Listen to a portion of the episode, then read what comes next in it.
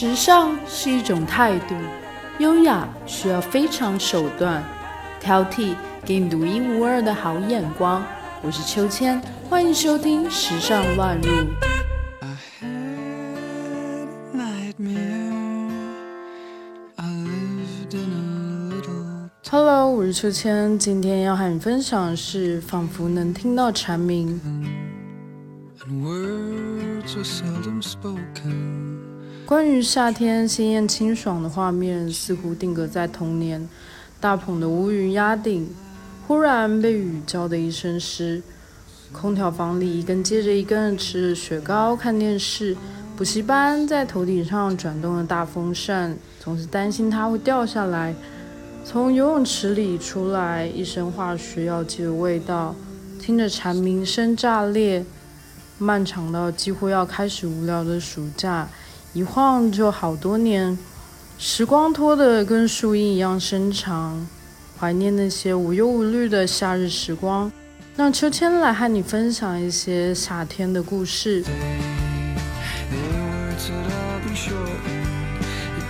第一个故事是南加六海滩。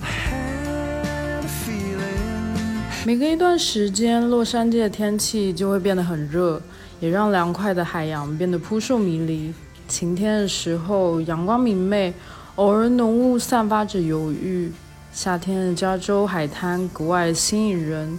David Bhard 是来自美国洛杉矶的艺术总监，喜欢拍摄与美国南加州海滩有关的主题。在过去的十年中，他一直在海滩上待着，擅长用清澈透亮的蓝色呈现大海。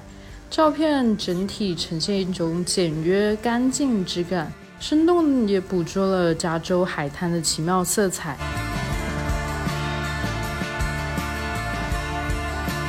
第二个要分享的故事是城市漩涡。一九九一年，就因为卓越艺术成就而荣获 Turner Prize 的知名雕塑家 Anish Kapoor。作品是 Descension，一个不断旋转的漩涡，沉入了布鲁克林大桥公园一号码头的地下。它位于桥附近的绿色空间之中，是夏天最受欢迎的景点之一。漩涡是一个令人颤动的作品，它提供了一种体验，因为站在水的周围，震动会遍及整个身体，令人思考关于介质对周围的影响。Descension 后来也被邀请到意大利的 Continua 画廊和法国凡尔赛花园等地展览。Kapoor 擅长以印度的哲学和宗教思考，探讨物质和非物质存在和消逝、空间和非空间等等的问题，结合西方艺术的形式和观念表达。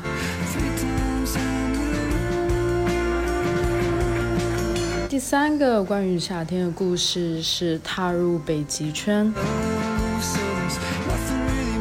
这是一组美丽的、令人窒息的摄影作品。巨大的冰川令人平静，在赞叹大自然鬼斧神工之余，却也不禁感叹：曾经美好壮丽的自然风光一去不复返，剩下的还有什么呢？从冰岛北海岸格陵兰，再到寒风刺骨、鲜为人出的北极海，多年来始终坚持一路向北的德国摄影师 John Eric Wider，用摄影镜头记录了气温变迁惊人的速度发展。原先整面厚实的冰川，宛若骨牌一般消逝崩塌。融化的浮冰就如海上孤儿一般阴郁又让人心痛。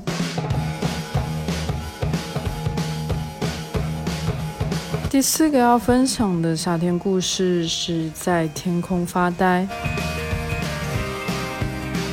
Hubertus 酒店位于意大利著名的滑雪徒步旅行区 c o m b l e s 山脉脚下，海拔约一千三百五十米。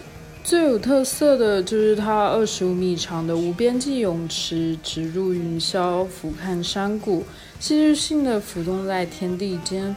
如果你没有恐高的话，从结构和材料的角度来看，游泳池表面覆盖五颜六色石砖，因此产生了漂浮的巨石效果。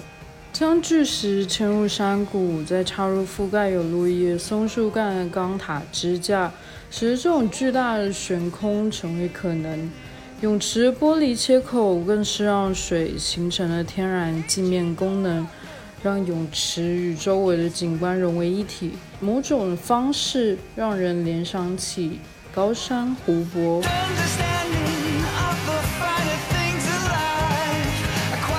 五个夏天的故事是停滞的机场。航空业在疫情中遭受了近乎毁灭性的打击，大量的从业人员都失业，许多的公司也在破产边缘摇摇欲坠。摄影师 Tom Hagen 最近就将目光放到了飞机场。他最新的作品《Lockdown Series》隔离系列采取了俯视角度拍摄往日人来人往的机场，看到停机坪上排列着的飞机，有种被震折到的美感。停机坪上的地标将画面划分，飞机按部就班地以对称形式停好，呈现了严格的几何美感。硕大的飞机仿佛玩具一般排列的整整齐齐。秩序感油然而生。虽然此时的飞机并不能带我们行至远方，但这份难得的秘境却适合让忙碌的我们放松一下。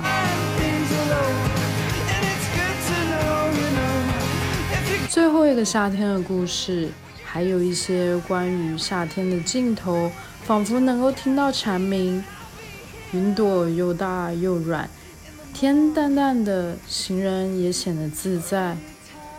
电车匆匆地带着向前走，天色和风景透过小小的窗口刺痛眼睛，会突然想要流泪，是因为知道快要熬过这样循环反复的日子，或者知道这样的日子再也回不来了。最长的假期在夏天。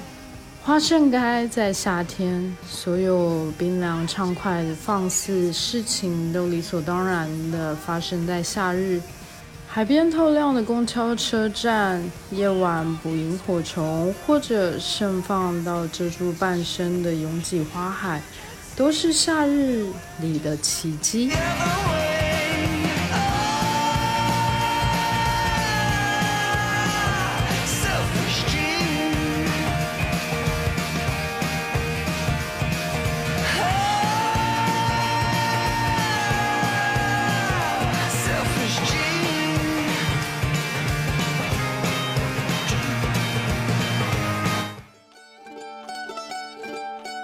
本期话题的文稿内容将会同时发布在我们的微信公众号“秋千 swing”。秋是秋天的秋，千是千言万语的千，加上英文拼写 s w i n g swing。欢迎大家留言和订阅。历史考究加上一点想象力，为您挑选俯拾皆是时尚野趣和寻常好时光。更多的时尚资讯，敬请收听《时尚乱入》。